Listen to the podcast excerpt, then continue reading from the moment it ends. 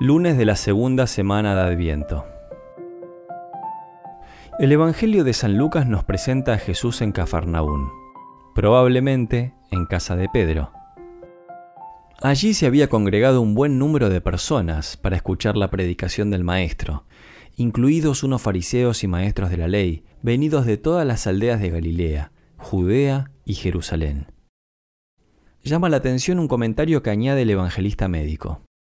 La fuerza del Señor le impulsaba a curar. San Lucas está preparando el terreno para describir un episodio extraordinario, y la liturgia, al disponer este pasaje en la segunda semana de Adviento, nos invita a confiar más en la omnipotencia de nuestro Padre Dios para sanarnos. Había mucha gente en la casa. En esto llegaron unos hombres que traían en una camilla a un hombre paralítico y trataban de introducirlo y colocarlo delante de él no encontrando por dónde introducirlo a causa del gentío, subieron a la azotea, lo descolgaron con la camilla a través de las tejas y lo pusieron en medio, delante de Jesús. Es una decisión muy audaz que demuestra el cariño que tenían a su amigo. También se percibe la docilidad y la fe que el enfermo tenía en el poder curador del Maestro. Se había dejado descolgar, lo que seguramente había sido peligroso para su integridad. Estaba seguro de que tal vez se podrían repetir en él los milagros que Jesús había hecho en otras vecindades. Tal vez alguno de los presentes pensó que el Señor se incomodaría por la interrupción. Sin embargo, cuando el enfermo tocó tierra, otra fue la reacción del Maestro. Jesús quedó maravillado ante esta actitud, tanto que el Evangelio simplemente narra que Él, viendo la fe de ellos, dijo, Hombre, tus pecados están perdonados. El Señor muestra que, ante todo, quiere sanar el espíritu.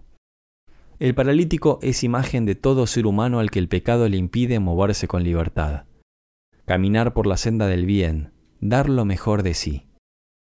En efecto, el mal, anidando en el alma, ata al hombre con los lazos de la mentira, la ira, la envidia y los demás pecados, y poco a poco la paraliza. Por eso, Jesús, suscitando el escándalo de los escribas presentes, dice primero, Tus pecados están perdonados. La misericordia del Señor es el motivo último de nuestra alegría y de nuestra confianza en Él. ¿Piensas que tus pecados son muchos, que el Señor no podrá oírte? No es así, porque tiene entrañas de misericordia. Observad lo que nos cuenta San Mateo cuando a Jesús le ponen delante a un paralítico. Aquel enfermo no comenta nada, solo está allí, en la presencia de Dios. Y Cristo, removido por esa contrición, por ese dolor del que sabe que nada merece, no tarda en reaccionar con su misericordia habitual. Ten confianza, que perdonados te son tus pecados. Llama la atención que entonces se pusieron a pensar los escribas y fariseos. ¿Quién es este que dice blasfemias? ¿Quién puede perdonar pecados si no solo Dios? Con un poco de humildad habrían podido razonar como los discípulos. Si este hombre perdona los pecados, es porque Dios está con él.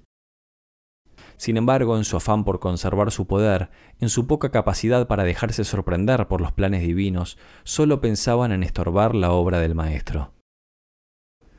Pero Jesús, conociendo sus pensamientos, les dijo, ¿Qué estáis pensando en vuestros corazones? ¿Qué es más fácil decir? ¿Tus pecados te son perdonados?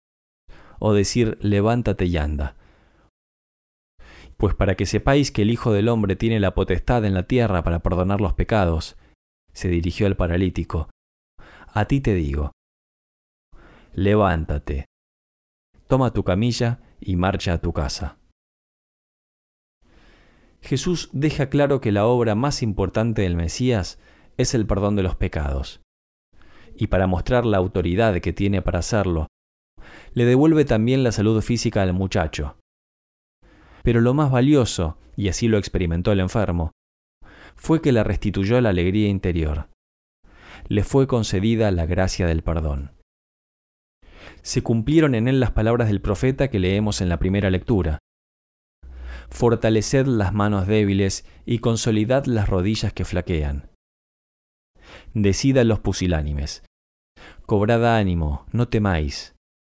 Aquí está vuestro Dios. Llega la venganza, la retribución de Dios. Él vendrá y os salvará. Entonces se abrirán los ojos de los ciegos y se destaparán los oídos de los sordos. Entonces el cojo saltará como un ciervo, y la lengua del mudo gritará de júbilo. Porque manarán aguas en el desierto y torrentes en la estepa. El adviento es el tiempo de alegría, porque la Iglesia nos invita a consolidar nuestra alma con esa fuerza de Dios. Qué admirable el amor de nuestro Señor Jesucristo, su intensidad divina y la capacidad de derrocharlo por sus hermanos. Nunca lograremos hacernos cargo plenamente del mal que hemos cometido los hombres a lo largo de la historia. Pero a tanta maldad que le agota en el alma y el cuerpo con un padecimiento indescriptible, responde con esa plenitud de amor tan inmensa que borra esa catarata de miseria. Hombre, tus pecados están perdonados.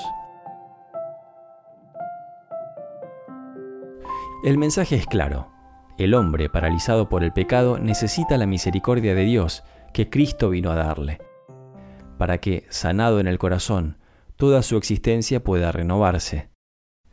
Pero la palabra de Dios nos invita a tener una mirada de fe y a confiar, como las personas que llevaron al paralítico a quien solo Jesús puede curar verdaderamente.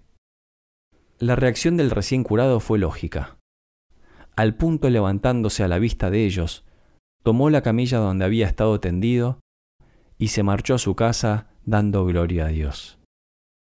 Quien ha experimentado la misericordia divina, el perdón de los pecados, la curación de la enfermedad, desea compartir su alegría, comunicar el motivo de su felicidad a los que más quiere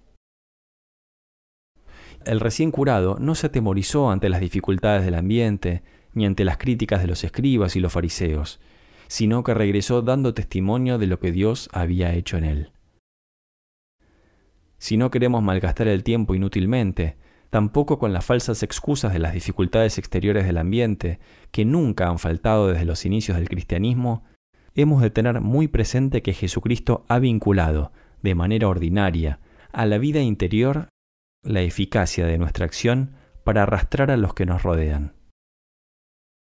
En otras ocasiones las inquietudes vendrán de nuestro interior, cuando las propias miserias se levanten y nos hagan ver como imposible lo que el Señor nos pide. Para esos momentos de tentación puede servirnos la invitación que nos hace San José María a creer en la vida de fe. Milagros como Cristo, milagros como los primeros apóstoles haremos, Quizá en ti mismo, en mí, se han operado esos prodigios. Quizá éramos ciegos o sordos o lisiados, o hedíamos a muerto, y la palabra del Señor nos ha levantado de nuestra postración. Si amamos a Cristo, si lo seguimos sinceramente, si no nos buscamos a nosotros mismos, sino solo a Él, en su nombre podremos transmitir a otros, gratis, lo que gratis se nos ha concedido la Virgen Santísima intercede ante su Hijo para que, al igual que hace 21 siglos, como fruto de nuestro testimonio, se siga repitiendo. El asombro se apoderó de todos y daban gloria a Dios.